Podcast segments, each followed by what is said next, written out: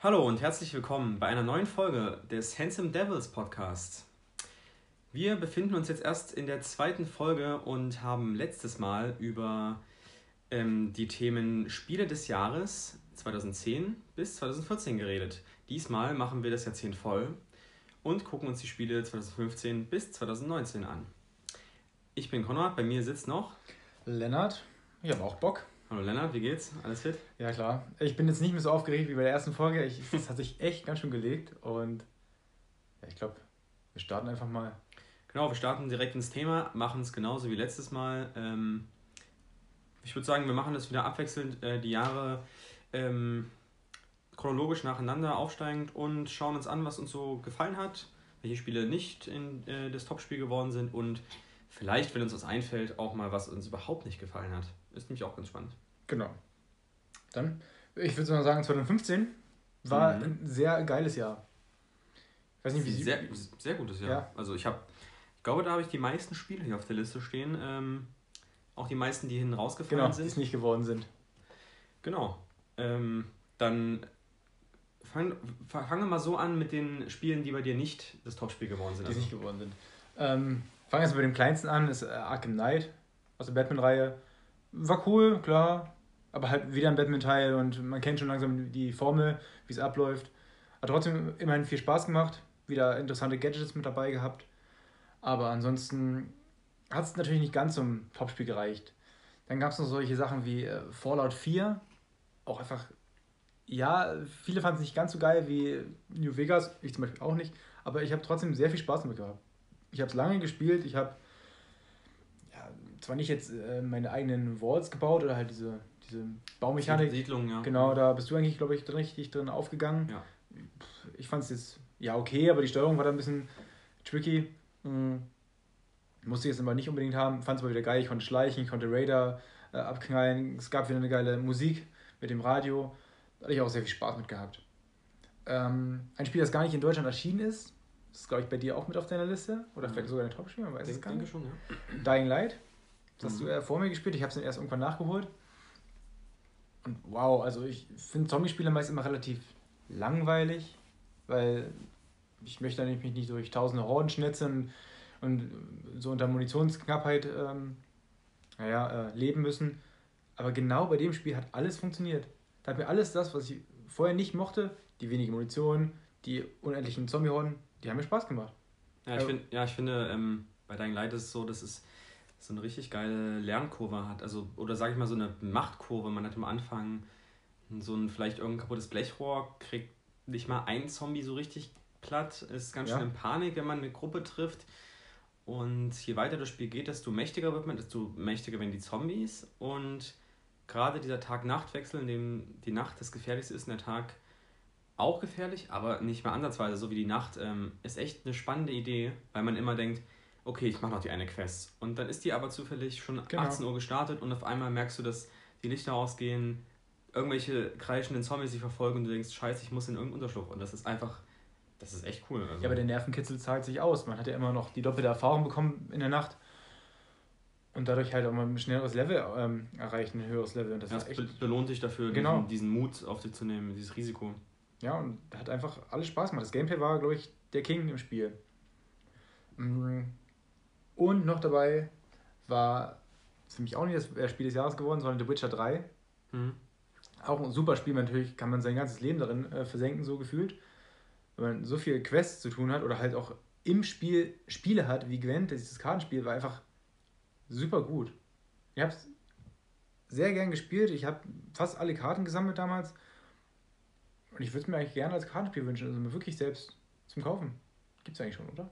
Gibt's. Das gibt's. Äh, ich habe das so, sogar. Ich glaube, ich, glaub, ich habe das sogar.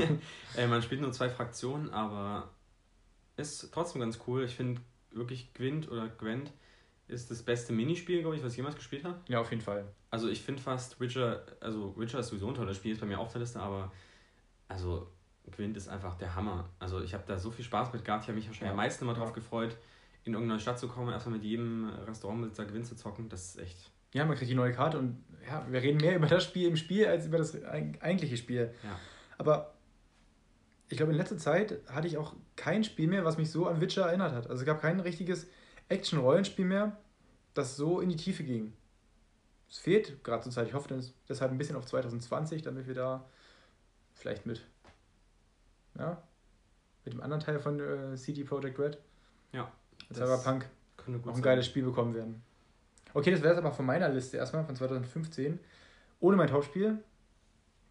Du darfst. Ja, also ähm, du hast schon mehreres erwähnt. Witcher 3 habe ich auch drin. Ist halt echt ein fantastisches Rollenspiel gewesen. Äh, Fallout 4 hast du auch schon alles gesagt. Ist ein sehr gutes Spiel. Ein okayes Fallout so. Ja. Da finde ich die anderen besser, auch wenn Fallout halt diese Siedlungsmechanik mit den Bauen hat, was mich echt geflasht hat.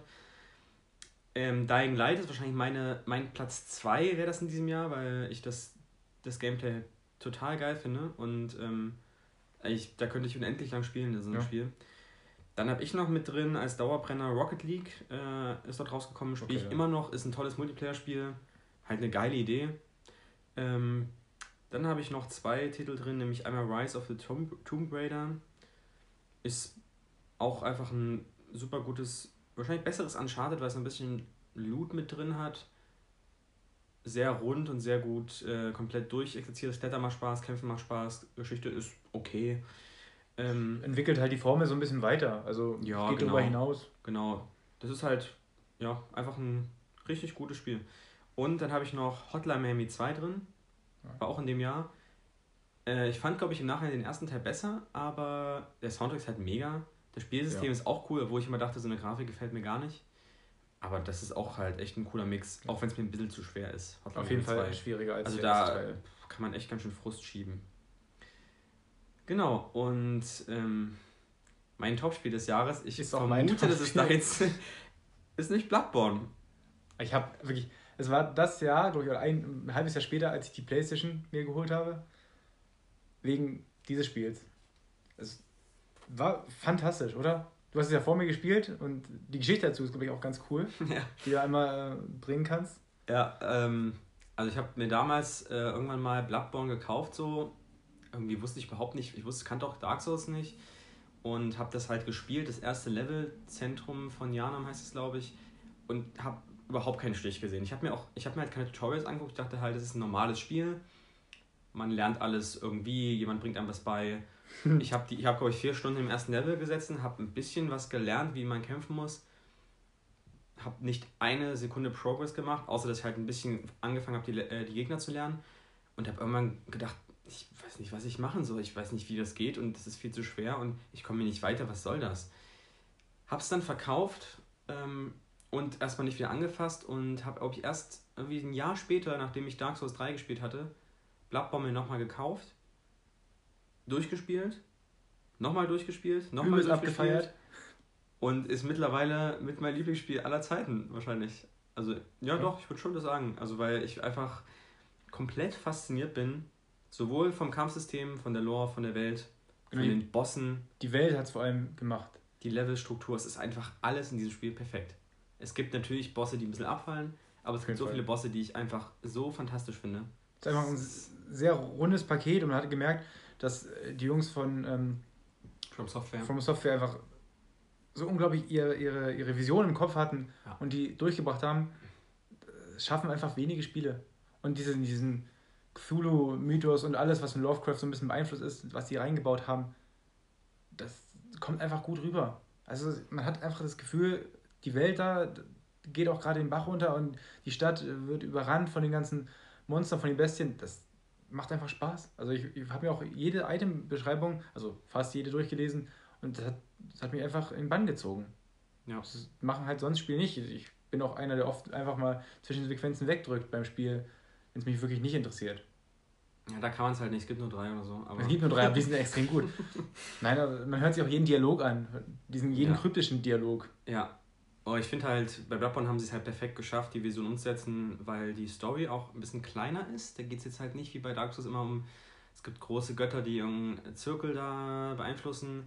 Und bei Bloodborne stimmt hinten und vorne alles von der Story und es gibt halt wirklich Abhandlungen darüber. Ich habe mir, mhm. glaube ich, so ein 100-seitiges Skript zu der Story von Bloodborne durchgelesen. Also nicht komplett, aber so 20 Seiten mal durchgelesen, als ich mal Zeit hatte. Und es ist einfach faszinierend, wie viel durchdacht in diesem Spiel ist. Ja. Und es ist, ja. Also das kann ich gar nicht beschreiben und wahrscheinlich reicht die Zeit jetzt auch nicht, das ähm, auszuführen, aber ich bin einfach, ich bin einfach total geflasht. Genau. Und man muss sich wahrscheinlich durch die Schwierigkeit durchbeißen, weil es ist sehr schwierig. Aber es belohnt dich halt mit einem der tollsten und irgendwie rundesten Spielerfahrungen, die ich je gehabt habe. Das Genau. Ist einfach. Es ist natürlich nicht für jeden ein Spiel. Also Nee, es ist nicht. finde ich auch okay, weil dann fühlt man sich so leicht elitär, wenn man das gespielt hat. Ja. Also es macht einfach nur Spaß, wenn man, wenn man sagen kann, oh, ich habe Bloodborne durchgespielt und es war scheiße schwer und ich habe es geschafft. Kleiner äh, Vorausguck, äh, es kommen sicherlich noch einige Spiele, die Hm. ein ähnliches äh, Schwierigkeitslevel mit sich bringen. Könnte passieren. Könnte passieren. Aber die haben alle Spaß gemacht. Ich glaube, Genau. wir haben auch genug von 2015 jetzt erzählt. Genau, war, finde ich insgesamt ein richtig starkes Spieljahr. Ja, Und- vermisst man. Also ja, ich habe ein wirklich, bisschen wirklich, da vermisst in waren letzter Zeit. so viele richtig tolle Titel dabei. Ähm, genau, und dann kommen wir doch einfach mal zu 2016. Gern. Da würde ich einfach mal anfangen und meine Spiele aufzählen, die runtergefallen sind. Ach so, ähm, ich hätte noch, bei 2016 würde ich einfach mal noch mit einwerfen, da habe ich noch ähm, eine, einen Flop, den würde ich am Anfang mal erzählen, was bei mir 2016 total gefloppt ist, war Watch Dogs 2. Hatte Oh ja. jetzt keine Erwartung dran, war aber einfach unfassbar langweilig. Also Ja. was das war, weiß ich immer noch nicht. Ich Wir haben eine Stunde zusammengespielt oder so. also ich habe das wirklich drei, vier Stunden Wow. gespielt und ich habe, also das war wie GTA in in richtig scheiße. in uninspiriert und irgendwie komisch und nee, also überhaupt nicht meins. Aber ähm, ich wollte noch meine Spiele aufzählen, die nicht Topspiel geworden sind, also die Plätze dahinter. Und das wären zum einen äh, Inside, das ist der, sag ich mal, zweite geistige Nachfolger von Limbo. Dann ähm, Deus Ex Mankind Divided äh, habe ich auch mit drin. War ein tolles äh, Stealth-Spiel. Dann Doom, so ein bisschen mein Spaßspiel von diesem Jahr. Einfach, kann man einfach mal wirklich eine Stunde spielen und ein paar Dämonen zerspratzen. Das hat einfach Bock gemacht. Layers of Fear ist eins meiner Lieblings-Horrorspiele, die ich, glaube ich, jemals gespielt habe. Ist eine richtig coole Idee, aus Kunstwerken in einer alten, verlassenen Villa eines Künstlers ein Horrorspiel zu machen, was so sehr surrealistisch ist und einfach super gruselig. Richtig toll. Gibt es auch einen zweiten Teil, den ich noch nicht ausprobiert habe. Und ähm, wahrscheinlich mein Platz 2 von diesem Jahr wäre dann äh, Titanfall 2, was eine echt geile Shooter-Kampagne hat. Wirklich richtig geil. Eins meiner Lieblingslevels ever. Ähm, ja. Und hat halt ein bisschen zu meinem späteren Lieblingsspiel Apex geführt. Auch gerade das Gunplay und die Welt. Ja, und das wären so meine Anwärter. Was war bei dir im Jahr denn? Oder was ist denn hinten runtergefallen, sagen wir es mal so? Hinuntergefallen ist äh, genauso wie bei dir äh, Mankind Divided von Hm. Deus Ex. Weil ich so ein bisschen die Spiele vermisse. Ich habe ja schon beim letzten Mal erzählt, ich war ein großer ähm, Splinter Cell-Fan, habe die Teile halt damals gespielt. Und Mankind Divided bringt das alte Flair so ein bisschen wieder zurück. Man hat nicht, also man hat natürlich eine offenere Welt als bei Spl- Splinter Cell und man kann sich da ein bisschen frei bewegen und entweder ballert man oder man schleicht. Man hat viele ähm, wie ich einfach das Level schaffen möchte. Und da fand ich einfach so cool daran, dass die ganzen Nebenmissionen auch wirklich gut waren. Die waren gut durchdesignt, die haben funktioniert. Es gab nicht viele, aber die, die da waren, waren halt stark. Es war nicht sowas wie, geh dahin, sammel äh, 10.000 Sterne oder was auch immer. Blödsinn, was ja auch überhaupt keinen Sinn meistens im Spiel an sich ergibt. Und da hat es einfach in sich funktioniert. Man hat einfach auch Nebenmissionen einfach mal bekommen, die ähm, also in der Hauptquest angesprochen, angesprochen wurden und dann konnte man sie der, danach nach der Mission sozusagen weiterführen. Und es hat sich so lebendig angefühlt, so echt, als würden die Figuren ihnen gerade beim wirklich die Quest geben. Das fand ich halt so stark. Ja, das hat war, den ja, Spielspaß ein bisschen ausgemacht. ja, es hat sich auch inhärent wirklich so, wie du schon sagst, irgendwie gut ergänzt und das einzige Manko, was ich an diesem Spiel habe, ist, dass es einfach zu kurz ist. Ja, wenn man wirklich nur die einfach- Hauptstory macht. Ja, auch so, Ja. ich hätte einfach gerne mehr davon gespielt, weil dieses Grundgameplay und die Levels waren echt richtig cool. Und Ja. ich bin gerne durchgeschlichen, habe irgendwelche Banken, äh, die Tresore da gehackt und mich da Mhm. durchgestealthed. Ähm, stealthed. Hätte ich auch gerne mehr von. Vielleicht machen sie ja nochmal den Teil, der eigentlich auch in der Story hinten noch fehlt. Weil Ja, es halt stimmt. ein super starker Cliffhanger gewesen am Ende. Hoffe mal, da kommt noch was, aber ich glaube, es war nicht so erfolgreich, deswegen Ja. Entwickelt sich vielleicht noch. hoffen wir es mal. Ansonsten bei mir habe ich jetzt nicht so viel, was bei mir hinten runterfällt. Ähm, was ich noch gespielt habe, und mir jetzt so einfällt, ist ähm, Pokémon Sonne und Mond. Wieder halt ein Pokémon-Ableger, die ohne Arenen klarkommen, Also, was für Pokémon, du hast es ja nie so wirklich gespielt, aber. Ich habe keine Ahnung. Okay, also Arenen war immer so das Ding. Du hast acht Arenen, die musst du schaffen, danach gibt es Ja. den großen Endboss. In der Ah, wie die Top 4 oder so, das Genau. habe ich in der roten Edition, glaube ich, gespielt. Genau, die Top 4 waren, Ja. kam halt immer nach den acht Arenen. Ah, okay. Die musst du halt erst alle sammeln. Und die gab es dann nicht mehr. Dann gab es irgendwelche Inselaufgaben, die man bewältigen musste, zum Beispiel gegen irgendein starkes Pokémon kämpfen. Ja, war alles ganz nett.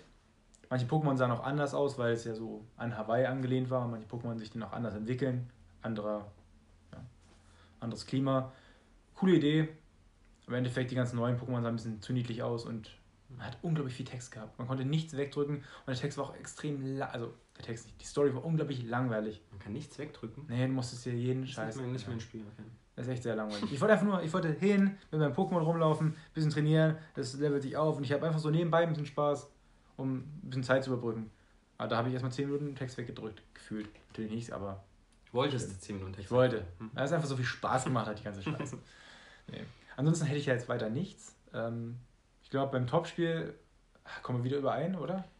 Vermutest was. Ja, ja, Dark Souls 3? Ja. Dark Souls 3, alles klar.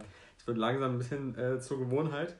Ja, aber das, das ist normal. Also na- nach Teil 1 war das natürlich das äh, beste äh, Dark Souls für mich. Wenn nicht sogar gleich gut wie Teil 1, finde ich. Ja. Teil 2 fällt so ein bisschen ab, aber Teil 3. Hat andere Stärken, andere Genau. Schwächen, aber stimmt schon, ja. Aber erinnert mich auch einfach sehr stark an Teil 1. Ja, er hat ja auch viele, Viele Elemente ja, oder viele, die auch- Referenzen, ja. erinnert, also hat ja sogar Story-Verweise darauf.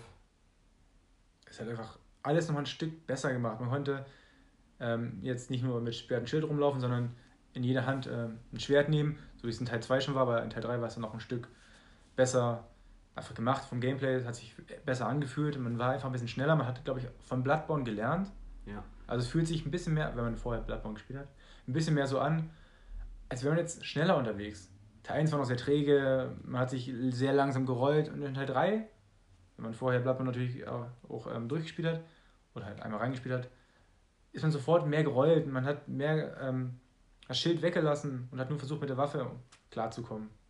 Fand ich cool, dass einem ein Spiel so das eintrichtert, dass man das auch am anderen Teil anwendet. ja, das stimmt. Da haben sie halt wirklich aus ihrem eigenen Spiel, aus dem Feedback gelernt und haben, Ja. Glaube ich, den Leuten mehr Spielspaß noch geboten als in Teil 1. Ja. Auch, also das Gameplay ist einfach wahrscheinlich das Beste der ganzen Souls-Reihe. Also Bloodborne kann man jetzt auch mit dazu zählen, würde ich sagen. Mhm. Ähm, ja, und die Bosse sind halt auf eine ganz neue Ebene gehievt worden, finde ich, weil es gibt jetzt, gab Ja. dann bei jedem Boss mindestens zwei oder drei Phasen. Es gab unfassbar schwierige Bosse, toll inszenierte Bosse, mega Musik. Es gab eigentlich fast, also ich finde, es gibt bei Dark Souls 3 die wenigsten schlechten Bosse. Also Auf jeden Fall. weil wenn ja. ich jetzt drüber nachdenke, so richtig, ein richtig schlechter Boss, müsste ich gerade wirklich Muss überlegen. man in irgendeine Liste reingucken, weil man ihn vergessen hat. Aber nicht, weil er so scheiße war, sondern weil er so eher Aber- Nichtsachen war. Genau, aber richtig scheiße fand ich eigentlich Genau. keinen. Also das ist, ähm, spricht eigentlich schon für sich. Ja. Was Und- war dein Lieblingsboss? Oh, mein Lieblingsboss, ich, wahrscheinlich ist es der Nameless King, Nameless King. weil der einfach spielerisch mega Spaß macht. Mhm. Diese zwei Phasen sind cool, weil sie so unterschiedlich sind. Erst die, diesen Vogel zu bekämpfen, diesen Drachenvogel, Ja, okay, ja, ja. der Blitze schießt oder Feu nee, Feuer. Ach, nee, genau, er speit Feuer, der Nameless King schießt Die Blitze, Blitze auf dich. ja, genau. Und in der zweiten Phase kämpfst du dann nur gegen den Nameless King, der mega gut ist und ist mega äh, anstrengend, aber es geht.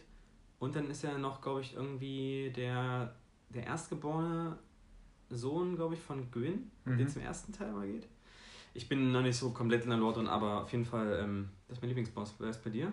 Ähm, ich komme nicht auf den Namen, aber der Typ in dem roten Anzug, der gegen sich selbst kämpft. Ah, die Abyss Watcher. Genau. Oh ja, der ist auch fantastisch. Das war einfach so Doch, der geil. ist, der ist wirklich ich richtig glaube, das geil. war. Ich fand ihn von der Inszenierung so cool. Und auch, dass man das Schwert von ihm bekommen konnte und das gleiche Moveset danach drauf hatte. Was ist das für eine geile Idee? Also, es hat unglaublich viel Spaß gemacht, gegen ihn zu kämpfen und auch er kämpft ja gegen sich selbst, weil er dann zu zweit auf einmal ähm, dort auftaucht. Das ist einfach. Weiß nicht, die Idee dahinter ist so gut gemacht. Ja, und diesmal auch halt richtig umgesetzt, so mit Ja. der Dynamik, mit Ja. den Cutscenes, mit den Phasen, mit der Musik. Da hat echt, da stimmt einfach fast alles. Obwohl ich die Tänzerin im Endeffekt auch mochte. War Ja, zwar ein die- bisschen einfacher, aber die hatte einfach eine extrem gute Hinter Hintergrundmelodie. die hat mir sehr gut gefallen. Und der Kampf war wirklich wie, wie, die, wie der Name sagt, Ja, mit Tänzerin. ja, war wie so ein Tanz, ja, stimmt. Das war schon cool. Man, als man dann auch das Schwert von ihr bekommen hatte, ist man selbst auch so ein bisschen durch die Welt geflohen. Das war jetzt nicht so stark, aber ich fand, das war ein, auch, sehr guter Loot. Also, wenn ich daran denke, ist, glaube ich, mein Spiel mit dem besten Loot, den ich je gefunden habe. Ja, das kann sein. Ungefähr. Könnte man sagen, ja. Ja, ich glaube, über Dark Souls können wir die ganze Zeit reden. Das ist einfach. Ja. Da sind wir einfach Fans Fanboys. und Fanboys, das muss man einfach mal sagen. Aber das ist ja auch eine Leistung, dass es eine Spielerei fast mit jedem Teil schafft, uns volle Granate zu begeistern. Ja, wir schauen auf dich, Dark Souls 2. Ja, das ist, weiß nicht, was da los war. Ja, Wir wechseln das Jahr. Genau, dann gehen wir mal zu 2017 und dann kannst du gerne mal anfangen, so ein bisschen zu erzählen, was bei dir- Ja. Ähm, ich würde gerne zwei vorstellen, die ich- für mich so hinten runtergefallen sind. Ähm, den ersten Teil hatte ich auch schon mal erwähnt, die Evil Within 2. Ähm, um den geht es jetzt auf jeden Fall viel geradliniger, obwohl es eine offene Welt hatte als der erste Teil. Ich, da habe ich auch zwar Munitionsknappheit, auf so ein Ding, was ich nicht mag, was ich schon angesprochen habe vorhin. Aber ich habe es halt gemocht. Irgendwie war, war das cool, die, die ganzen, es sind ja keine Zombies, sondern Monster da wegzuballern oder sich selbst auch aufzuwerten, weil ich irgendwelchen Loot finde. Und man hat jetzt die offene Welt. Der Horror ist ein bisschen dadurch verloren gegangen, auf jeden Fall. Der 1 hatte viel besser inszenierte Horrorphasen. Wenn ich zum Beispiel an diesen schlecht am Anfang denke, das war, boah, das war schon gut gemacht. Jetzt ist es eher so, mm, eher mehr Shooter-lastig. Und die Bosse sind nicht mehr ganz so spektakulär. Es gibt so zwei Bösewichte, würde ich sagen. Der einen, den macht man so nach einem Drittel des Spiels fertig. Und bis dahin war die Story auch sehr gut und man wollte den auch unbedingt ähm, fertig machen, den Typen. Aber danach flacht es halt so ein bisschen ab. Weil der zweite, der dann kommt und der neue Bösewicht wird, der schafft es halt nicht, so richtig böse und gemein und fies rüberzukommen wie der vorherige. Aber trotzdem für mich ein gutes Spiel, hat es nicht auf Platz 1 geschafft. Und 2017 war noch dabei Prey, was ich überhaupt nicht auf dem Schirm hatte. Hm. Habe ich irgendwo mal günstig geschossen, glaube ich. Und habe gedacht, ja, okay, Prey, ich habe mal von dem Prey vorher gehört, also was vor über zehn Jahren herauskam, dieses der Indianer im Weltall. Das ist ganz anders, oder? Ja, das, keine ist, Ahnung. Ist das überhaupt Stealth? nee, das ist, das ist Shooter, ach, keine Ahnung. Ich will also nichts Falsches erzählen, aber Ich glaube, man gehört, dass es auf jeden Fall ganz anders ist. ja, Also, es, ich habe mal ein Video davon gesehen und ja, okay. anders. Und deswegen das andere Prey, ich finde, das ist einfach die Formel von Half-Life im Weltall. Und das fand ich so gut. Ich beginne natürlich am Anfang auch mit, nicht mit einem, nicht mit einem Brecher, ich glaube mit einem, ja, mit so einem Schraubenschlüssel oder so, mit dem man sich überall lang äh, knüppeln muss. Und dann nach und nach findet man dann so einzelne Waffen und muss so Metroidvania-mäßig ähm, Bereiche freischalten, die man vorher eigentlich schon besucht hat oder noch nicht besuchen konnte, weil irgendwas verdeckt war. Und das fand ich so gut gemacht, das hat mich in den Bann gezogen. Es gab da so kleine ähm, ja, Nebenaufgaben, die man schaffen konnte. Und eine fand ich besonders toll, die findet man direkt am Anfang, oder halt so nach zwei, drei Stunden. Und mit der kann man das Spiel halt nach gut vier, fünf Stunden Spielzeit einfach mal abschließen. Echt Das? Spiel geht vielleicht Das ist ja cool. eigentlich dreimal so lang. Und da kann man schon vorher einfach das komplette Spiel absch ab, äh, also schaffen. Was jetzt nicht das beste Ende ist, weil es ein relativ fieses Ende. Ah, okay. Aber Eine geile Idee auf ja, Fall, die Idee war auch gut. Sehr cool. Und grafisch war es halt auch cool. Gegner haben Spaß gemacht. Ähm, irgendwann hat aber doch ein bisschen die Abwechslung gefehlt. Das waren meine Spiele, die die es nicht geschafft haben. Okay. Ähm, ich habe in meiner Liste auch noch, wie bei 2016 gerade, noch einen Flop auftauchen sehen. Und zwar ist es bei mir, ich denke, wahrscheinlich wirst du mir da auch zustimmen, ähm, Mass Effect Andromeda, was eine meiner Lieblingsspielereien so ist. Mhm. Und ähm, Mass Effect Andromeda war wirklich richtig langweilig, leider. Habe ich mich eigentlich lange drauf gefreut, dass es was Neues daraus gibt, aber man merkt, finde ich, dass ein, ein ganz anderes Team von Entwicklern hinter steht. Da wurde eher auf andere Sachen der Fokus gelegt, nämlich auf ganz große Welten mit ganz wenig drin. Vielleicht auch ein also ganz anderer Druck, das Wahrscheinlich Spiel auch. zu machen. Also Vielleicht auch so ein bisschen Erfolgsdruck, weil die Genau. ersten drei Teile so mega beliebt sind. Aber der, der ich habe den durchgespielt, du nicht, glaube ich. nee, das nee. Und ich, also ich bereue es jetzt nicht, aber es hat mir jetzt auch nichts gegeben. Irgendwann war das einfach nur noch stupides Abarbeiten und dann einfach nur noch eine Quest bekommen, du musst zu dem Planeten, dort wird dir gesagt, übrigens, schön, dass du da bist, du musst übrigens zum anderen Planeten fliegen. Ja, Nochmal hinfliegen, ja. mit, einem, mit diesem Buggy dahin fahren, eine sinnlose Quest zu machen. Also das ist echt, das Kampfsystem ist ganz cool gewesen, fand ich, aber der Rest, auch die Charaktere und die Animationen waren einfach nicht so gut und ja. das ist echt schade gewesen irgendwie. Ich hoffe mal, irgendwann kommt da noch was Neues, aber ich glaube, die haben erstmal die Serie ein bisschen begraben. Ja, damit auf jeden Fall. Was ich so ein bisschen schade finde, ist ja kein schlechtes Spiel. Also kann man nicht sagen, dass es extrem blöd ist und gar keinen Spaß macht. Nee. Klar, die Animationen sind äh, schon schlecht für damalige Verhältnisse. Aber wenn man sich so an den Vorgängern messen muss, weil es ja aus, die gleiche, aus der gleichen Spielereihe kommt, muss man einfach sagen, dass es schon das ein, ein ganz schönes Gefälle ist. Eine große Enttäuschung, ja, würde ich auch sagen. Genau, und da, also daran verglichen tut es schon ein bisschen weh, das zu spielen und zu sagen, ja, eine meiner Lieblingsreihen kriegt so einen Schlag auf den Kopf damit. Mhm. Und damit werden wir erstmal so lange keinen Mass Effect sehen in nächster Zeit, schätze ich mal. Ja. Bei mir sind ähm, in der Liste noch, in der erweiterten Liste sind die Titel ähm, Uncharted Lost Legacy. Richtig spaßiger, guter Ableger der Uncharted-Reihe.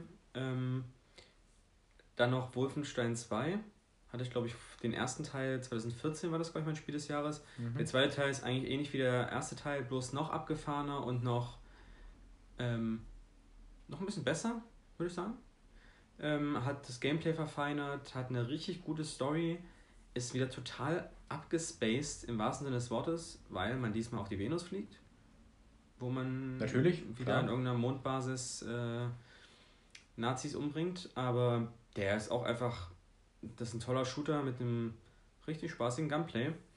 Und was noch in runtergefallen ist, aber auch knapp, weil ich kann mich zwischen den Top-Spielen sehr schwer entscheiden gerade, ähm, ist Resident Evil 7. Das ist ein fantastisches Resident Evil gewesen, wahrscheinlich das beste Resident Evil so. Ähm, ist dann aus der Ego-Perspektive erzählt gewesen, war am Anfang sehr gruselig. In VR ist es bestimmt auch richtig krass. Und war auch insgesamt ein richtig cooler Survival-Horror-Shooter mit coolen Rätseln, einer tollen Antagonistenfamilie, mit einer bisschen seltsamen Storywendung hinten raus, aber insgesamt war das schon sehr gut. Besser als Teil 6? ja, ganz knapp besser als ganz Teil 6, ja. Ja, und das sind die Spiele, die heute rausgefallen sind. Und äh, wenn du magst, kannst du jetzt mal dein Spiel des Jahres 2017 raushauen. Bin ich jetzt mal gespannt drauf. Ich bin mir gar nicht sicher, ob wir da das gleiche haben. Ich weiß gar nicht. Hollow Knight? Ja, also ich habe zwei Spiele, ich kann mich entscheiden, ah, ja, Hollow Knight okay. ist mit drin, ja. Ja, okay. Ja, für mich auf jeden Fall Hollow Knight äh, selten so ein gutes ähm, 2D Jump'n'Run gespielt. Also ich, wo soll ich anfangen? Ich komme aus der Richtung ähm, Gameboy, so natürlich 94 geboren, dann hat man sofort Gameboy gespielt.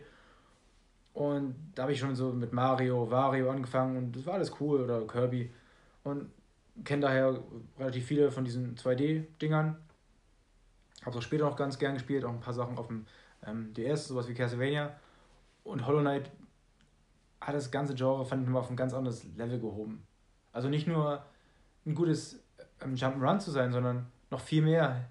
Man hat einfach einen unglaublich guten Soundtrack. Der hat einen richtig in den Bann gezogen. Der ist so schön, ey. Ja, das, wenn man weiß, das gibt's gar nicht. Das hat eine Person gemacht. Ja. Das ist schon sehr beeindruckend. Ansonsten funktioniert da alles. Also das Gameplay ist auf den Punkt, würde ich sagen. Ich habe da selten ähm, Stellen gehabt, in denen ich sagen müsste, oh, das Spiel ist jetzt unfair, sondern man war halt selbst zu schlecht, wenn man irgendwas nicht geschafft hat. Bis auf eine Ausnahme gebe ich dir recht. Ich okay, ja, äh, wenn, wenn habe ich sie jetzt vielleicht nicht im Kopf. Ähm, klar, manchmal bin ich auch geflucht, weil es so unglaublich schwer war. Hm. Aber es war ähnlich wie in Dark Souls einfach so unglaublich befriedigend, wenn man es geschafft hat. Und ich war auch sehr traurig, als es vorbei war. Es war einfach so schön erzählt, auch mit den ganzen Insekten, die dort die Protagonisten spielen, dass ich mich sehr auf den zweiten Teil freue. Ich fand es hatte eine gute Atmosphäre auch, die war sehr, sehr düster, irgendwie auch. Kam, so kam es jedenfalls rüber für mich. Mm. Und das perfekte Spiel eigentlich für unterwegs. Also hätte ich da schon die, die Switch gehabt, das geht mir genauso, das wäre ja. unglaublich cool gewesen. Jetzt spiel also jetzt weiß ich, ob ich es nicht nochmal spielen würde, vielleicht doch, ja. Auf der Playstation nicht, wenn dann wirklich nochmal auf der Switch, weil um das Erlebnis nochmal zu haben. Ich hätte Bock. Das bietet sich echt an, ja. Ähm, ja, da Hollow Knight bei mir auch einer von meinen beiden Top-Titeln ist, sage ich das äh, dazu auch nochmal ein paar Sätze, weil ähm, ich sehe das genauso wie du, das ist echt beeindruckend. Ich glaube, das Entwicklerteam insgesamt waren, glaube ich, drei Leute. Ja. Kennt man sonst gar nicht. Das Spiel ist von vorne bis hinten total rund, sehr gut gepatcht. Da ist, also es gibt keine Stellen, wo man mal klippt, wo irgendwas nicht funktioniert, wo irgendwas buggt oder sowas. Das ist einfach äh, richtig toll durchdacht. Es ist riesig. Also es gibt wirklich unfassbar viele Gebiete. Ich dachte so, ja gut, gibt es halt fünf, vier, fünf Gebiete. Gibt es irgendwie zwölf oder sowas. Und es gibt auch noch extra Gebiete, die ich immer gefunden habe. Ja, 25 Stunden verbringt man schon. Das ist so heftig. Spiel. Das ist, äh für so ein Spiel. Und das ist einfach mit den Fähigkeiten, mit diesen Metroidvania-Elementen, mit mit diesen Charakteren, diese geilen, ähm, naja, Sprachsamples, sage ich mal, machen, mhm, dieses ein bisschen mhm. brabbelnde. Der ist wirklich so, das ist so pure Melancholie, dieses Spiel, weil alles so ein bisschen so traurig angehaucht ist. Ja. Und es ist aber total faszinierend irgendwie. Und äh, ja, finde das auch echt toll. Das Einzige, was ich auch erwähnt habe, wo ich es sehr unfair fand, es gibt einen Kampf, und der hat mich wirklich unendlich frustriert. Das ist nämlich der Kampf, ich weiß nicht, wie sie heißen. Ich glaube, Wächterritter. Oh nein. Das ja. sind ähm, mehrere Ritter, die sich zu Kugeln verwandeln. Und springen. Und ähm, man kämpft anfangs, glaube ich, gegen zwei, genau. Die haben so Sprungattacken und andere und rollen auch so durch dieses Level. Und ich glaube, es kommen bis zu fünf oder sechs auf einmal. Wenn man nicht schnell genug ist. Wenn man einen äh, umbringt, kommt der nächste rein. Und dieser Boss, da habe ich bestimmt ein, zwei Stunden lang gesessen, der hat mich so aufgeregt. Das ist echt. Also, wenn der nicht gewesen wäre, fände ich es, glaube ich, noch einen Tacken besser. So hat, das fand ich einfach nur, das war mir eine Stufe zu viel. Es hat mich so genervt, dieser Boss. Ja. Und man konnte sich halt auch nicht heilen, weil das Heilen genau, war halt weil wenn du drei Sekunden stehen bleiben. überrollt, dann kam die nächste Kugel, dann kam die nächste Kugel.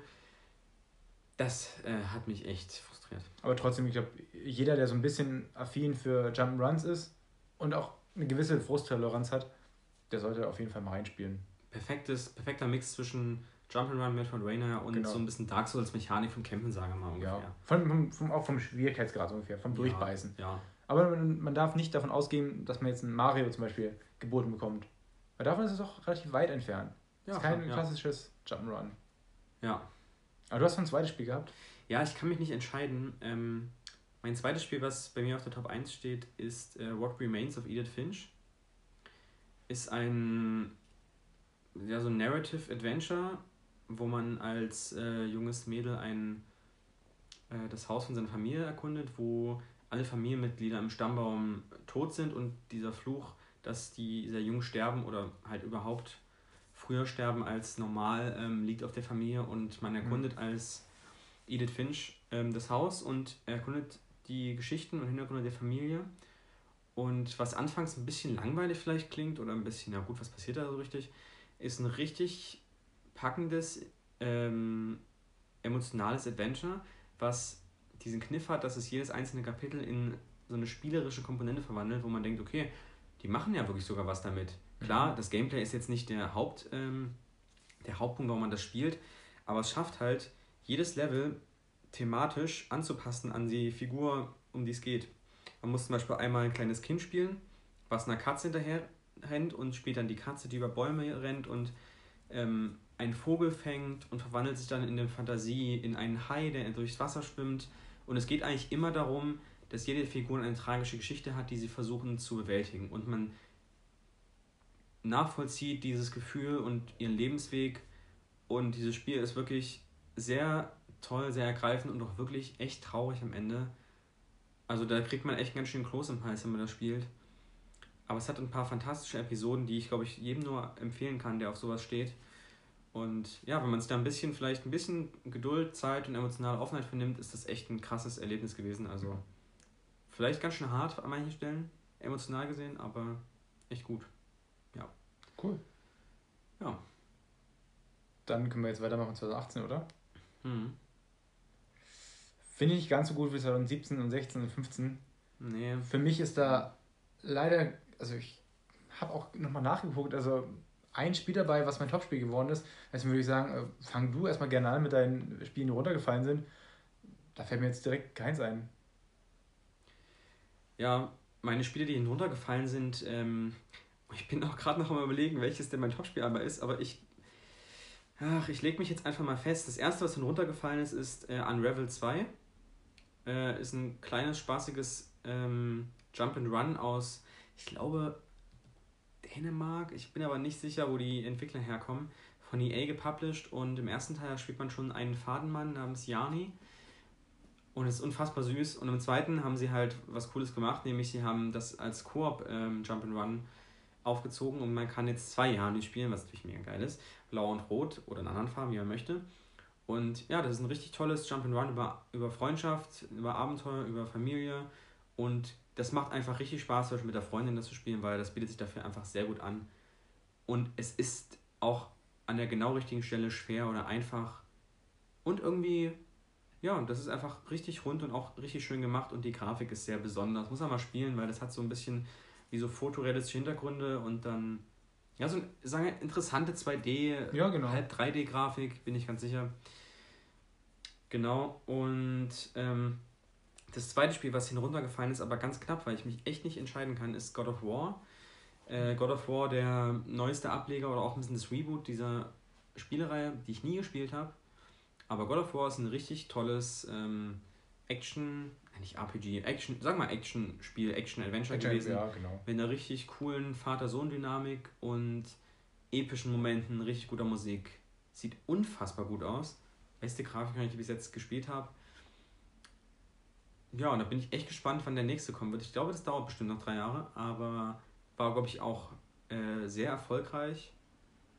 Ja, und das hat mir richtig Spaß gemacht. Boy. Boy. Das war das, was mir äh, im Gedächtnis geblieben ist. Hat nicht mal gesagt, Junge, Boy. Ja, stimmt. Das war so das. Ja, im Deutschen ist es dann auch ein bisschen komisch, weil er sagt halt wirklich immer, Junge, mach das. Weil es geht ja immer ein bisschen darum, dass er halt den Sohn am Anfang Ja. nicht so richtig akzeptiert und weil es geht um den Verlust der Mutter des Sohnes, also seiner Frau. Und ja, das stimmt. Es hat halt echt, es ist halt sehr so ein bisschen knarzig, weil die halt immer so ein bisschen distanziert zueinander sind.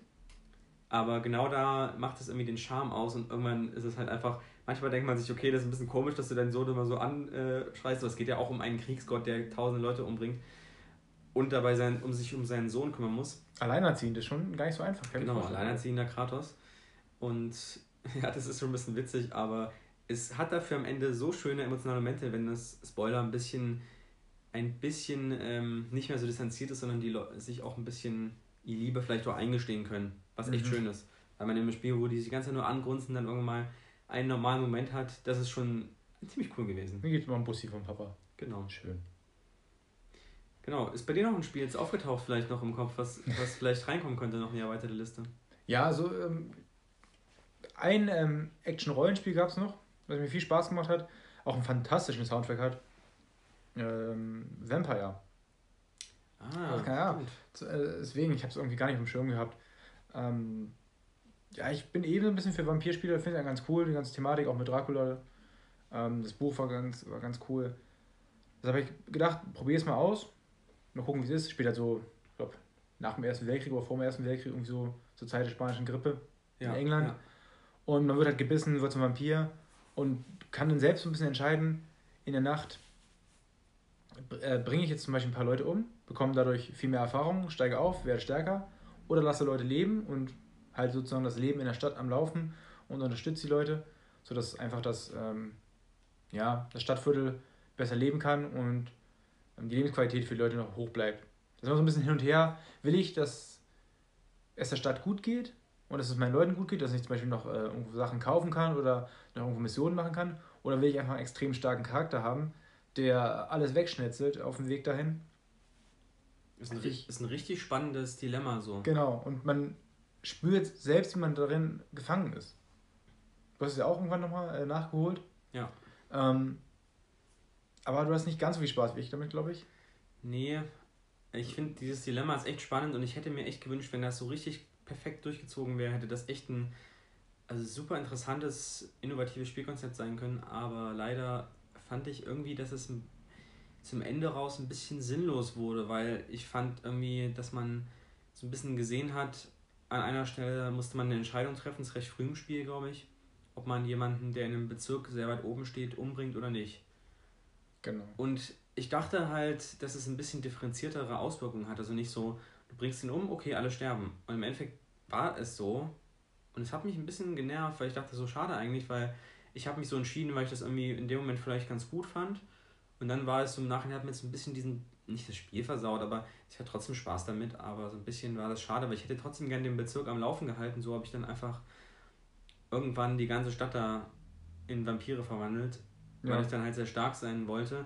Und dann war am Ende leider, waren die Bosskämpfe dann zu einfach. Ich hätte dann irgendwie, wahrscheinlich hätten sie mich dann auch lieber austricksen können, dass der letzte, dass du dann vielleicht die Fähigkeiten doch ein bisschen reduziert bekommst, weil so konnte man sich so stark leveln, dass ich glaube ich am Ende den vorletzten Bosskampf in zwei Hits, glaube ich, ge äh, gekillt Mhm. habe mit der einen Fähigkeit. Das hat es mir dann leider ein bisschen äh, Ja, genau, also durch das Kampfsystem ist das Spiel jetzt nicht so gut geworden, muss man wirklich so sagen. Es war halt relativ ähm, sch schlechtes Gemetzel. Oder es war, war ein okayes Gemetzel, es war ganz, ganz nett gemacht, aber sehr repetitiv. Ähm, was ein bisschen schade war, was du auch schon angesprochen hast, dass man viele ähm, ja, Leute umbringen konnte und die Konsequenzen gar nicht abschätzen kann, was irgendwie gut ist. Aber manchmal war es sehr also unnachvollziehbar. Wie soll man sagt man? Also einfach nicht war einfach nachzuvollziehen. total random manchmal. Ja, das war komisch. Und ich, wahrscheinlich ist es auch okay, aber mir ma- mag ich das mehr, wenn man so ein bisschen die Kontrolle da Ja. hat, was da passiert. Und ich habe mir so einen Kniff noch gewünscht. Und zwar, die Dialoge sind echt gut. Die Sprecher sind sehr gut ausgewählt. Es macht äh, Spaß zuzuhören. Problem ist nur die Mimik. Ja, die sind Also, schlecht. Wie hölzern kann man Ja, aussehen? das sieht ein bisschen aus wie? Fallout, ja. Ja, das, das geht gar nicht. Und deswegen einfach so ein bisschen was von zum Beispiel L.A. Noir, was einfach eine unglaubliche Mimik für, für damalige Verhältnisse hatte, abgucken. Das wäre so ein tolles Spiel gewesen. Es hätte einfach Vampire noch auf ein anderes Level gehoben, weil die Dialoge einfach gut waren. Problem ist, man guckt nicht zu, man hat keinen Bock, weil es einfach traurige Szenen kommen nicht drüber, wenn die Leute äh, einfach Mhm. stur nach vorne gucken und keine Mimik zeigen. Traurig. Mich hat tatsächlich, muss ich noch dazu sagen, kleiner Nebensatz, mich hat die Story und die Atmosphäre richtig reingezogen. Ich habe, das mochte ich glaube ich am meisten. Ich habe total die Beziehung zwischen den Charakteren gemocht, also speziell zwischen ähm, dem Hauptcharakter, Dr. Reed heißt er glaube ich, und Mhm, der mhm. äh, seiner, seinem Love Interest, sage ich mal. Ja. Weil das mochte ich wirklich total gerne und da konnte ich mich sehr gut reinfühlen, auch weil ich es, glaube ich, an zwei Tagen durchgespielt habe, wo ich Zeit hatte. Fix. Ja, muss man auch manchmal machen und hat auch ruhig geholfen. Ja. Okay, dann bin ich jetzt mal gespannt, was bei dir auf der Liste ganz oben steht. Ähm, ganz oben haben wir ein Rockstar-Game. Das Rockstar-Spiel. Ah. Ähm, Ich vermute, es ist Red Dead Redemption 2, aber ja, das, falsch liegen. ja, nee, doch, ist es schon.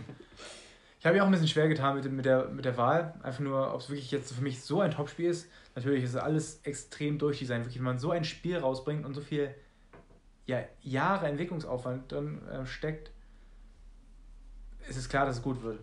Alles funktioniert. Es, klar hat es auch Bugs und alles sowas, aber an sich ist es einfach ein sehr rundes Spiel.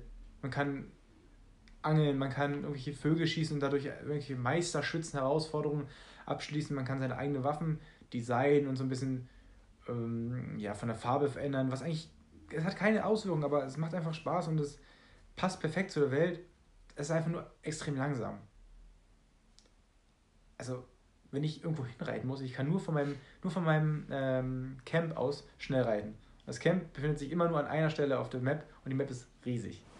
Das heißt, ich muss gezwungenermaßen doch immer von Missionspunkt zu Missionspunkt reiten und es dauert doch schon mal in-game, also natürlich Stunden und in Real Life sind es dann wirklich 10 Minuten, die ich reiten muss und in denen nichts passiert. Natürlich kann ich irgendwo anhalten, vielleicht noch Neben Nebenmissionen machen, aber das war so der Kritikpunkt, der aber durch einfach das Ende und die Geschichte irrelevant wird. Das Ende war für mich so toll. Ich habe, glaube ich, selten Spiele, in denen ich sehr mitfühlen muss, in denen ich sagen muss, oh, das berührt mich jetzt. Aber wenn man das Ende gespielt hat und so lange mit dem Charakter unterwegs war und das miterleben muss, ist es schon sehr, sehr traurig. Auch ähm, das, was mit seinem Spoiler äh, Pferd passiert und wie man das erlebt und was auch nach der Hauptgeschichte noch passiert und wie man sozusagen dann zum Red Dead Redemption 1, also zum Vorgänger, der danach spielt, hinleitet, ist es einfach so unglaublich toll gemacht, auch vom Storytelling, dass man sagen muss, Rockstar Hut ab, wirklich eine riesen Kurve nochmal gemacht nach oben, nach Red Dead äh, Redemption 1. Es hat einfach unglaublich mich berührt. Toll. Finde ich echt toll zu hören so. Ich glaube, ich bin da gar nicht rangekommen. Ähm, aus den Kritikpunkten, die du, glaube ich, auch gerade gesagt hast, mir war es einfach ein bisschen zu langsam und man muss sich, glaube ich, darauf einlassen können. Oder wollen, konnte ich noch nicht so. Vielleicht kommt es nochmal irgendwann. Ähm, ich habe den ersten auch nicht gespielt. Würdest du sagen, es ist irgendwie wichtig? Eigentlich, also würdest du sagen, es hat schon dazu beigetragen, dass du den mehr mochtest? Oder meinst du es unabhängig davon? Also würde jemand wie ich, der den ersten überhaupt nicht gespielt hat, vielleicht ungefähr weiß, worum es geht, trotzdem so ein bisschen diese Faszination ich, drin erkennen können? Oder? Ich, ja, ich denke schon. Nur mit Teil 1 gibt es für mich noch den extra Kick, würde ich sagen. Weil ich erkenne manche Bandenmitglieder wieder, die ich in Teil 1 auch schon gesehen habe. Ja. Denen man ja dann in Teil 1 sozusagen feindlich gegenüber gesinnt ist, was in Red Dead Redemption 2 nicht der Fall war. Um, ähm, oder man spielt, ähm, Achtung, wieder ein kleiner Spoiler, am Ende auch den Protagonisten aus Red Dead Redemption 1 im zweiten Teil. Und die Geschichte von ihm mitzuver also mitzuverfolgen bis zu dem Startpunkt aus Red Dead 1, das ist schon krass. Und das ist einfach nochmal schön, ihn da spielen zu können, weil man ihn ja auch schon aus Teil 1 kennt. Ein bisschen Nostalgiefaktor, was jetzt nicht Nostalgie, also kam man 2010 oder so raus. Ja, aber schon ein bisschen, würde ich sagen. Ist schon, ist schon okay. Also ich denke, es ist, ist ja auch eigentlich schön, dass äh, die den Teil darauf aufbauen lassen und anscheinend auch so eine runde und zusammenhängende Spielerfahrung haben, die einem auch noch was gibt, auch wenn der erste ja schon anders ist. Und ja. das ist eigentlich ziemlich toll, finde ich sehr bewundernswert. Vielleicht schaffst du es auch nochmal ja. reinzugucken. Wenn du sehr viel Zeit hast. Klingt auf jeden Fall mal sehr vielversprechend, ja. Jetzt sind wir aber gespannt. Genau, wahrscheinlich das Gegenteil von Red Dead Redemption habe ich jetzt immer als meine Top. Ah, ich, ja, ich, hab, ja, ich weiß schon. Alles klar. Okay. Ähm, mein, äh, mein Lieblingsspiel des Jahres 2018 ist nämlich Spider-Man. Ah, bin doch überrascht. ja, ähm, ja, Spider-Man ist, sage ich mal, wirklich, also man kann es wahrscheinlich von der Art des Spielens her, vom Gameplay, es ist, sag, das Gegenteil von Redemption ist nämlich übelst schnell, sehr natürlich hektisch, also das heißt hektisch, man schwingt halt als Spider-Man komplett die ganze Zeit durch New York, man hat, es ist, also ich, man könnte es so beschreiben, Spider-Man ist wie ähm, so die Zusammenfassung von den Arkham-Spielen und vielen Open-World-Spielen der ganzen Konsolengeneration jetzt. Verpackt in ein Spiel, was halt sehr rund ist, sehr viel Spaß macht, tolle, eine tolle Geschichte hat, irgendwie spaßige Nebenquests und einfach irgendwie, also das macht einfach übelst Laune, dieses Spiel. Wahrscheinlich ist es nicht so gut objektiv wie zum Beispiel God of War oder auch mit der Redemption, aber ich hätte jetzt zu jedem Zeitpunkt Bock, Spider-Man wieder zu spielen, weil es einfach einen übelst guten Flow hat. Es hat halt dieses Arkham-Kampfsystem, nur halt für Spider-Man. Ist aber im Prinzip wirklich exakt das gleiche. Also da muss man sich keine Illusionen machen, das ist das kopierte Arkham-Kampfsystem. Hat die eine ganz klassische Open, Open World mit Fragezeichen, mit zufälligen Begegnungen, mit Hauptquests, wo man von da bis da muss. Ähm, ja, und hat aber auch eine coole Geschichte. Ich finde Spider-Man sehr sympathisch, Peter Parker. Es passt auch dazu irgendwie dieses ein bisschen flippigere Gameplay. Komischer Begriff, aber ich finde, hier passt es. ähm, hat auch ganz coole Bosskämpfe. Die Spidey-Fähigkeiten machen Spaß. Das Basen überrumpeln ist auch so ganz klassisch. Mhm. Irgendwie ein bisschen wie Far Cry und Batman kombiniert. Es ergibt manchmal ein bisschen nicht so viel Sinn, was man so machen muss, eigentlich, wenn man drüber nachdenkt. Man muss halt zum Beispiel als Quest-Reihe so Sachen sammeln, muss dann zum Beispiel Tauben hinterherfliegen. Es ist schon ein bisschen ein Hahn herbeigezogen, aber irgendwie müssen sie alles füllen. Ja, es ist wirklich so. Also man, ich verstehe vollkommen, wenn man das nicht so geil findet und auch wahrscheinlich sagt, okay, ist so ein ganz durchschnittliches Spiel. Aber ich muss ja wahrscheinlich sagen, so vom, vom Gefühl her, der Spielspaß überwiegt hier einfach unfassbar. Und ja, also es erreicht auch nie eine Tiefe, sage ich mal. Auch am Ende, es wird schon dramatisch, aber es hat jetzt nie so eine erzählerische Tiefe, wo man denkt, wow, okay, das habe ich noch nie gesehen, sondern es ist schon, okay, was du wahrscheinlich am Anfang denkst, passiert auch. Ja, aber da es auch ultra erfolgreich war, ich glaube mit das erfolgreichste Spiel auf der PS4 insgesamt, gibt es 100 Pro Nachfolger, bin ich auch eigentlich ähm, gespannt drauf. Ja, und das war's zu Spider-Man. Und auch mit 2018. Genau. Kommen wir zum letzten Jahr. Ich glaube, da sind wir wahrscheinlich noch ein bisschen mehr drin jetzt und hatten ja auch auf schon unsere Listen schon mal gemacht. Deswegen wird es wahrscheinlich recht, äh, recht äh, durchschaubar, was wir so in unseren Listen haben. Aber ich bin trotzdem genau. gespannt. Ich, äh, ich finde es auch okay, weil 2018 war halt so ein bisschen ja auch, man hat ein bisschen mehr zu tun gehabt, einfach im Leben. 2019 war wieder ein bisschen mehr Zeit einfach zum, zum Zocken, fand ich. Muss Deswegen, auch mal sein, finde ich. Ist auch okay. ähm, Ja, dann würde ich einfach direkt mal starten. Ich habe bei den heruntergefallenen Spielen hätte ich ein paar mehr nennen können, aber ich halte mich mal ein bisschen kurz, deswegen will ich mal zwei Teile jetzt aufführen. Und zwar ganz schnell nur eins, äh, wieder natürlich ein Pokémon-Teil. Es gab den neuen Schwert und Schild. Schild und Schwert, ja, genau. Ja, genau. Vom Namen kenne ich ihn sogar. Ja, das ist deshalb. äh, ich habe es noch nicht durch. Ähm, ich spiele es einfach mal gerade. Es macht wieder Spaß, es hat wieder die Arenen, es sieht halt gut aus. Es ist endlich mal wirklich komplette 3D-Grafik im Pokémon-Universum. Und die neuen Pokémon sind auch alle ganz nett. Es gibt auch einige, die sehen total bekloppt. Es gibt ein, wie nennt man die, eine, in der Mine, diese Fahrzeuge. Galore, Ga, Galore? Galore, ja, irgendwie sowas. Ähm, ich weiß nicht, ob die so heißen, aber. Ja, das klingt Lore, Lore. Lore, Galore, das klingt so wie ein Schiff. Ja, ähm, das war, glaube ich, Galeone. Und, Galeone, und Galone gibt es auch noch. Aber ja. wir haben jetzt. Oh, schöne Kanone. ähm, jedenfalls, es gibt Pokémon, die sind an den Haaren herbeigezogen. Das ist halt eine Lore, die mit halt Kohle gefüllt ist und Augen hat. Was ein Blödsinn. Okay. Natürlich gibt es auch wieder ganz, gibt wieder ganz coole Sachen. Es gibt zum Beispiel, dass ein Haupt-Pokémon ist äh, so ein Hund mit einem Schwert im Mund. Okay. Klingt für dich ganz stark nach Hund mit Schwert im Mund? Klingt nach Metal Gear Solid. Nee, klingt eigentlich für mich nach Dark Souls 1. Ah, ja. Also da haben sie sich wirklich äh, stark inspirieren lassen, glaube ich. Ich dachte gerade an. Äh, Metal Gear Solid auch mit dir. Wie heißt, wie heißt der Hund? Ist es Diamond Dog? Nee, so heißen die. Ja, Diamond, Diamond, Di ja.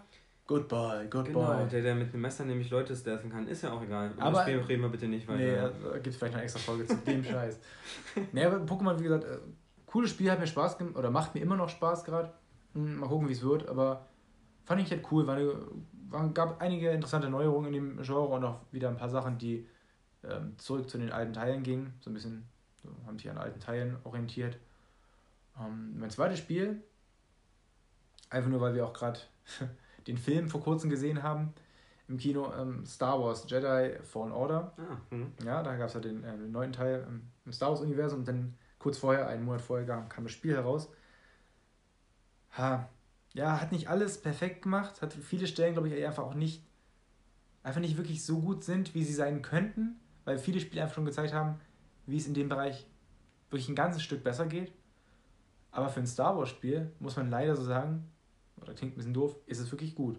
Ja, es gibt auch nicht so viele in letzter Zeit, ja. deswegen. Und Battlefront kann man, glaube ich, außen vor lassen. Ja, das ist halt echt blöd, besonders die äh, Singleplayer-Spiele sind ganz schön schlecht gewesen. Hier KOTOR war ja wirklich äh, ein super geiles Spiel, genauso wie ja. ähm, Republic Commando. Und dann war erstmal äh, Durchstrecke. Und dann kam jetzt äh, Fallen Order und das hat mir doch wieder einfach Spaß gemacht. Ich habe es, glaube ich, über die Weihnachtsfeiertage in zehn Tagen dann durchgespielt, immer so ein bisschen ich hatte einfach Spaß damit. Natürlich hat es viele Stellen, die mir nicht so gefallen haben und die mir auch nicht so im Gedächtnis geblieben sind im, im Nachhinein. Aber die Geschichte war okay, war geradlinig. Ja, die Charaktere haben aber Spaß gemacht, die, ja. man konnte sich gut ähm, in die reinversetzen. Hat auch ein tolles Ende gehabt. Das was ist auch echt geil, ja. ziemlich äh, was rausgerissen hat. Das ist richtig gutes Ende. Ja. Ähm, gerne wieder. Und zweiter Teil, vielleicht noch ein paar Sachen bisschen mehr schrauben, damit es noch ein bisschen besser wird. Vielleicht doch noch ein bisschen mehr abgucken bei Spielen wie äh, Dark Souls oder halt auch ein bisschen was am Loot äh, machen, weil Definitiv, ich möchte nicht den zehnten Poncho finden und dann noch ein Licht. Anzieht. Ja, genau, weil das andere viel besser aussieht. Oder mein Lichtschwert äh, noch weiter designen. Klar, Lichtschwertfarbe freue ich mich. Aber ob es jetzt ein dickes oder ein ähm, dünnes Ende hat, das Lichtschwert. Ja, oder ob der Schalter jetzt äh, rund ist oder. Ist also mir egal. Customizing war ein bisschen seltsam, muss wär, schon sagen. Also für mich wäre es cool gewesen, hätte das noch Auswirkungen gehabt. Zum Beispiel, jetzt macht mehr Schaden oder jetzt kann man schneller damit angreifen. Dann ja. hätte es wirklich auch einen Sinn gehabt. Aber so war das nichts. Also das brauche ich nicht. Also, fehlt für mich auch die Motivation, im Spiel alles zu sammeln. So wäre es ja, vielleicht anders gewesen. Ist leider schade, gerade weil ja anscheinend sehr viel sehr viele Geheimnisse und kleine Orte versteckt sind im Spiel, wo man ganz viele Abkürzungen, Türen. Auch einige Bosse, die man nie mitbekommt. Genau, wahrscheinlich habe ich auch welche nicht mitbekommen, weil ähm, es ist halt wie Metroidvania aufgebaut. Mhm. Und ich finde, wenn es für Metroidvania aufgebaut ist, dann muss es auch irgendwas bieten, irgendeinen Anreiz bieten, weil du hast schon recht, ich habe mich jetzt nicht wirklich drum geschert, ob ich halt wirklich den, auch den letzten Lichtschwertgriff finde, weil warum? Also, wenn das halt wirklich ein bisschen, es gab zwar Upgrade Points, aber naja, irgendwie so richtig durchdacht war es nicht. Wirkte eher ein bisschen wie so ein Schnellschuss. Auch wenn ich also es ist insgesamt ein gutes Spiel. Auf jeden ein sehr Fall. gutes Spiel. Ja. Aber ich finde, man merkt halt, dass mit ein bisschen mehr Polish, vielleicht noch die Vision noch mal ein bisschen besser umgesetzt, könnte ein richtiges Hammerspiel draus werden. Und da habe ich Bock drauf. Und gerade wenn man sich das Ende anguckt, da ist echt noch Luft nach oben. Und es wird ja sehr gut geben. Auf jeden Fall. Ich denke mal, das ist bestimmt erfolgreich. Ich weiß zwar nicht, aber ich denke, das wird ähm, erfolgreich sein, gerade weil die Star Wars-Fans wahrscheinlich gerade aktuell nach guten Erfahrungen ein bisschen lechzen. Ja, und man muss auch sagen, ist nicht vergleichbar, aber es ist allein schon die bessere Star Wars-Erfahrung als Star Wars 9. Also deswegen kauft euch lieber das Spiel, den Film nicht. Ist meine Empfehlung. ja. Damit darfst du, glaube ich, gerne was zu deinen Spielen sagen. Ja, genau, also hinuntergefallen. Ich mach's mal schnell zu den dreien, die ich habe, weil das eine erwähne ich nicht weiter. Das ist, wird bei dir nämlich noch vorkommen. Ähm, bei mir sind hinuntergefallen zwei Spiele und zwar einmal ähm, Resident Evil 2. Das Remake dieses Survival Horror Klassikers hat mich total geflasht. Habe ich auch, glaube ich, in mehreren wenigen Tagen durchgespielt. Richtig gut. Hat eine tolle Welt. Tolle, na gut, naja, tolle Charaktere, wäre gelogen. Sagen wir, es hat. Hat äh, Charaktere. Ja, es hat Charaktere. Es hat spannende äh, Level-Entscheidungen, spannende Gameplay-Entscheidungen. Und Mr. X ist wahrscheinlich mein, einer meiner Lieblingsgegner seit langem. Und das Sounddesign ist echt awesome. Ähm, mein knapp verpasstes Top-Spiel, ähm, nämlich auf Platz 2 ist Days Gone, ist echt krass untergegangen in der Spielewelt, sage ich mal. Es war lange angekündigt, ähm, hat dieses Hordensystem mit den Zombie-Horden, was so ein bisschen rausstach. Es kam bei der Kritik echt nicht gut weg, was ich echt schade finde, weil ich die starke Vermutung habe, die meisten Leute haben nur den Anfang gespielt, wo das Spiel nämlich echt noch nicht gut ist. Und man dachte so, okay, das ist wie Last of Us mit Red Dead Redemption gemischt. Es ist echt nicht spannend, es ist echt nicht neu. Aber, obwohl es komisch klingt, die Story ist richtig fantastisch. Also man denkt das nicht, weil am Anfang sind irgendwelche komischen Biker, die komische Sexistensprüche droppen. Aber die wird richtig gut, die wird wirklich deep, hat gute Zwischensequenzen, hat spannende moralische Entscheidungen. Mich hat die voll ins Mitgerissen und ich fand halt die Spielwelt, hat mir mega Spaß gemacht. Ich mag halt auch Zombies einfach. Klingt komisch, aber coole ich, Typen. ich mag einfach Typen. Zombies. Und die Zombie-Horden sind echt ein Highlight. Mir hat das von vorn bis hin Spaß gemacht. Ich würde sofort den nächsten Teil spielen.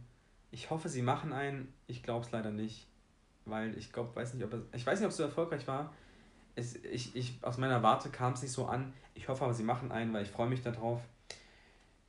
Genau, und das sind meine ähm, Spiele, die hinuntergefallen sind. Dann darfst du, glaube ich, gern mit deinem Topspiel mal fortfahren. Ja. Ich, dann dann kann es ja nur noch eins sein. ja.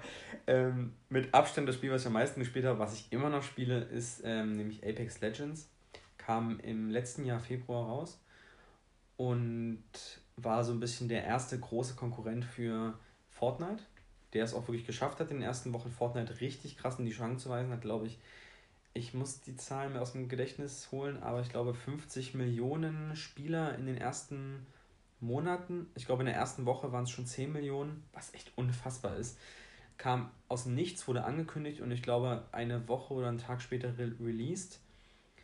Und ja, ich glaube Apex ist wahrscheinlich, ist, weiß nicht, ob es zu früh ist, das zu sagen, aber es glaube ich mit insgesamt mein Lieblings-Multiplayer-Spiel, was ich jemals gespielt habe, ist ein Battle Royale, ähm, was gerade natürlich Hochkonjunktur hat, aber es ist das perfekte Battle Royale für mich, weil ich immer Spaß dran habe, eine Runde zu spielen weil die Waffen gut sind, weil es verschiedene Legenden sind. Es hat so ein bisschen wie so eine Art, ähm, nicht Rollenspielsystem, aber man wählt halt eine Legende, die hat unterschiedliche Fähigkeiten.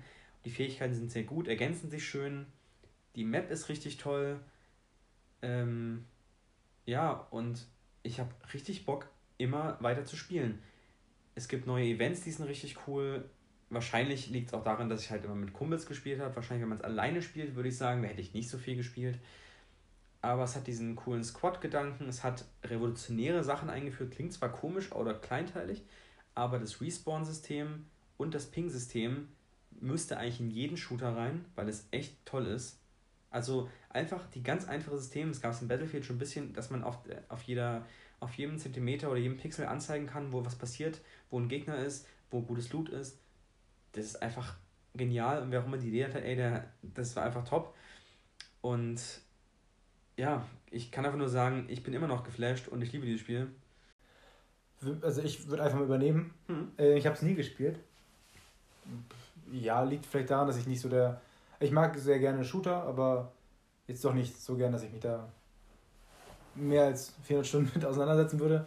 Aber ich kann gut verstehen, was die Faszination daran ausmacht. Für mich war das Spiel 2019 aber ein ganz anderes. Ähm, wir hatten schon den Entwickler oft hier erwähnt im Podcast. Ja, es, es wird halt Sekiro äh, Shadows Die Twice.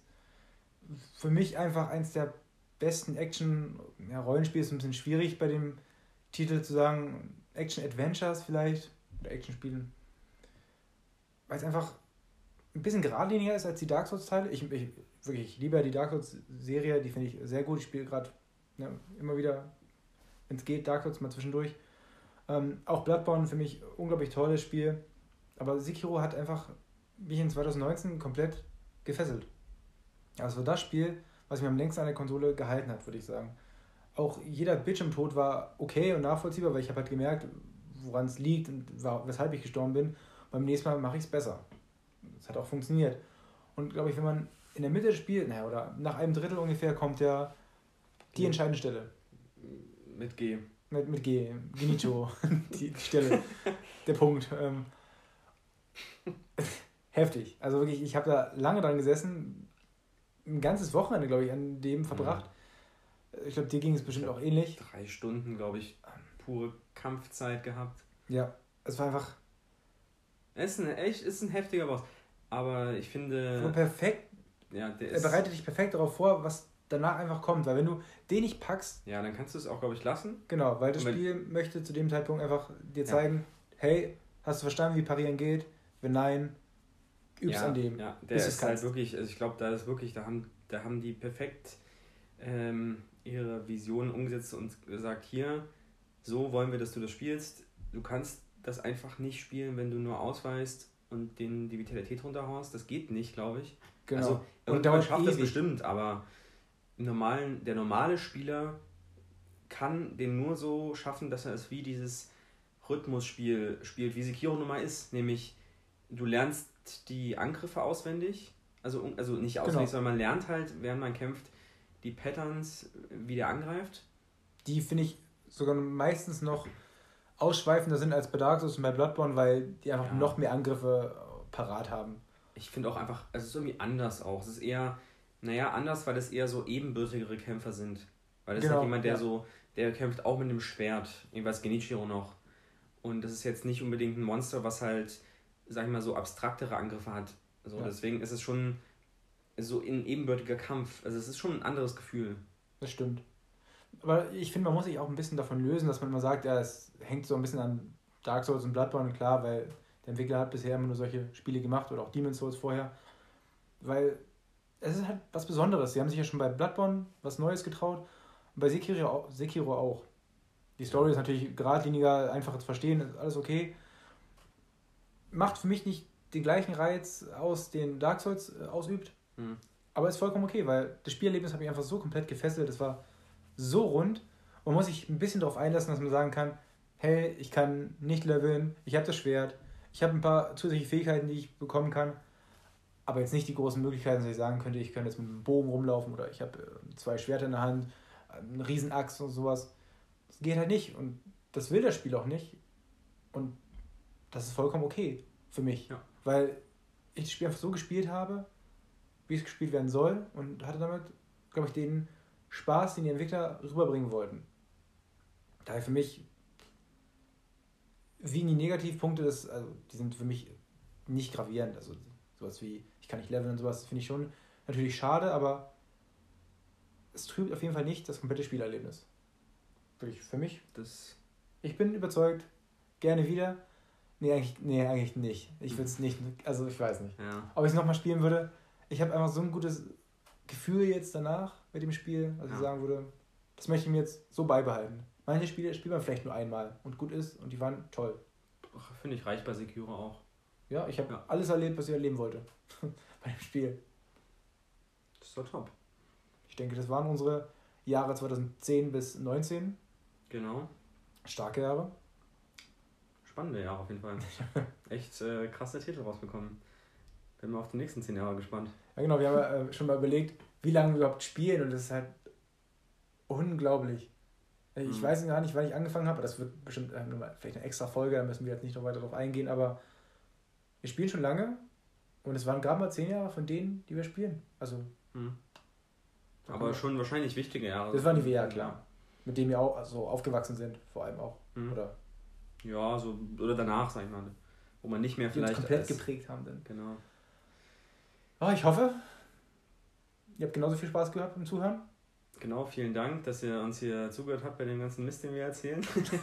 und ähm, genau, danke fürs Zuhören und wir sehen uns beim nächsten Mal. Gerne wieder. Haut rein. Ciao.